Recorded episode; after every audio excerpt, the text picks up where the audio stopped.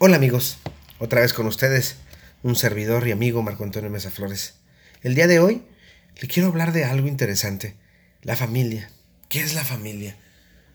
Hace algunos años atrás escribí un libro que se llama 50 respuestas, en donde menciono precisamente eh, qué es la familia, cómo es la familia, eh, cómo identifico a mi familia, cuándo dejo de ser familia y dónde puede estar mi familia. Etimológicamente hablando, familia tiene dos connotaciones. La primera viene de un latín que es famulus, que quiere decir sirviente o esclavo.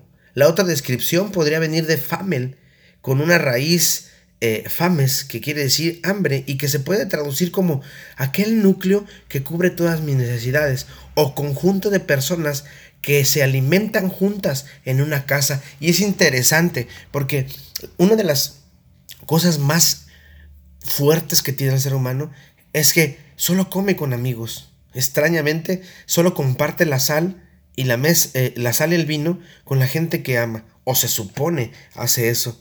En la sociedad actual en la que vivimos, ¿qué es una familia? Para algunos las familias se pueden escribir de diferentes formas, desde nucleares hasta de una sola persona, que es una cosa muy extraña. Hay familias extensas en donde hay personas que viven juntas consanguíneamente viven el papá, la mamá, el hijo, la nuera, los hijos, la hija, el yerno, los hijos. Es grande, primos, tíos, sobrinos, abuelos, viven en la misma casa y conviven bien.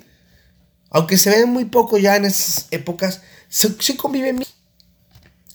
Pero para nosotros la familia tiene que ver con aquellas dos raíces. ¿Qué tipo de familia tienes tú? ¿Una familia esclavizadora? Hay familias castrantes, hay familias que no te dejan hacer nada. Y es más, si tú te atreves a hacer algo, te vuelves enemigo de la familia. Se te quedan viendo feo, hablan mal de ti, te ponen zancadilla. Son gente jodidísima, tóxica. ¿Sí? En donde antes de que tú ya nacieras ya decidieron qué carrera vas a tener ¿En dónde vas a trabajar? ¿De qué vas a vivir? Y algunos hasta, ¿con quién te vas a casar? Y estamos en siglo XXI y seguimos viviendo en algún, o viendo en algunas de las situaciones familiares esto. Unos esclavos completamente. ¿Sí? En donde las necesidades económicas, psicológicas, sociales, culturales no se cubren se cubren las necesidades de alguien. Tenemos familias en donde el padre le encanta el fútbol y el hijo va a jugar fútbol porque al padre le encanta fútbol y hay frustración en que él nunca jugó fútbol. O la madre que siempre quiso aprender ballet y no, no aprendió ballet y mete a su hija ballet porque a ella le gusta. Y después decimos es que a la niña le gusta. Y no es cierto. Hay familias completamente castrantes, pero también hay familias que cubren todas nuestras necesidades, ¿sí? Que no se meten en nuestra vida, sino que caminan con nosotros. Sí, para poder definir esto hay que comenzar a entender que la familia no es aquella que limita mis sueños. La familia no es aquella que limita tu fe en ti, tu estima, tu capacidad de crear por ti mismo. La familia no está para detener tu desarrollo ni físico, ni espiritual, ni intelectual, sino para hacer que tú te extiendas al universo, vueles. Esa es la familia que, vale la pena, es la familia sana, aquella que te impulsa a ser mejor, aquella que te hace crecer. La familia no es para cumplir nuestros caprichos de los miembros, porque si no es desgastante. La familia es un grupo de personas que no solo llevan tu sangre, que no solamente es tu madre y tu padre o tu hermano y tu hermana, también tu esposo, tu esposa se vuelve parte de tu familia. Y ella no lleva sangre tuya. También tus amigos, algunos muy íntimos, se vuelven parte de tu familia y no llevan tu sangre, pero son personas que cubren todas tus necesidades. Esas necesidades de poder saber, saberte amado. Maslow lo decía. La necesidad de pertenencia. Pertenecemos a un grupo. Y ese grupo me ama a pesar de saber cómo soy. A pesar de que hay cosas que, que repudie de mí.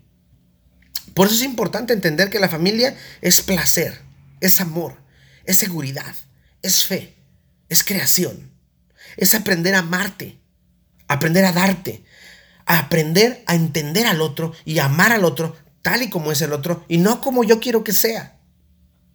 en este camino en el que vamos, tenemos que entender que ya la familia la podemos encontrar en cualquier país, en cualquier lugar, en cualquier ruta. Lo único que tenemos que hacer es tener los ojos abiertos. Y sobre todo, el corazón.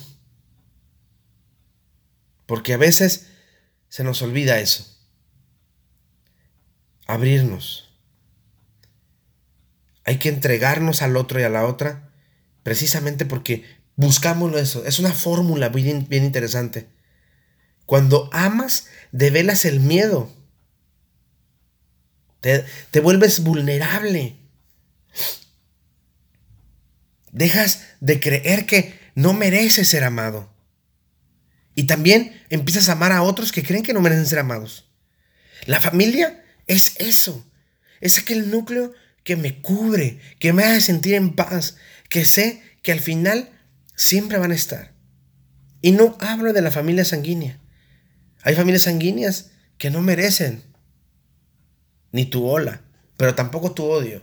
Lo que le decía yo por ahí a, a una paciente española que tenía que tenía mucho coraje contra su mamá, ámala, pero aléjate de ella, porque es tóxica, porque te hace daño, porque cada vez que te ve tiene un juicio hacia ti. Y ese tipo de persona no vale la pena tenerla cerca, pero no dejes de amarla porque es tu madre. Si ella se acerca a ti, cobíjala. El tiempo es suficiente para que no sea tóxica. Cuando empiece a ser tóxica, aléjate. Es más, pone límites. Mamá, si me gritas, me paro y me voy. Y en el momento en que te grite, te paras y te vas. Que ella sepa que no estás jugando. Es que tienes que tenerme respeto. Ambos tienen que tener respeto. Eso es ser familia. Una familia es comprensiva, apoya, guía, pero no empuja. Jamás empuja. Te lleva. Está contigo. Porque amar no es sencillo. Duele. En el camino vas encontrando gente que hasta se aprovecha de ese amor, de tu vulnerabilidad. Pero por eso es que somos familia escogida. Porque el amor no es dolor nada más. Yo no sé por qué la gente de, este, de esta época le tiene tanto miedo a, aceptar que el amor duele.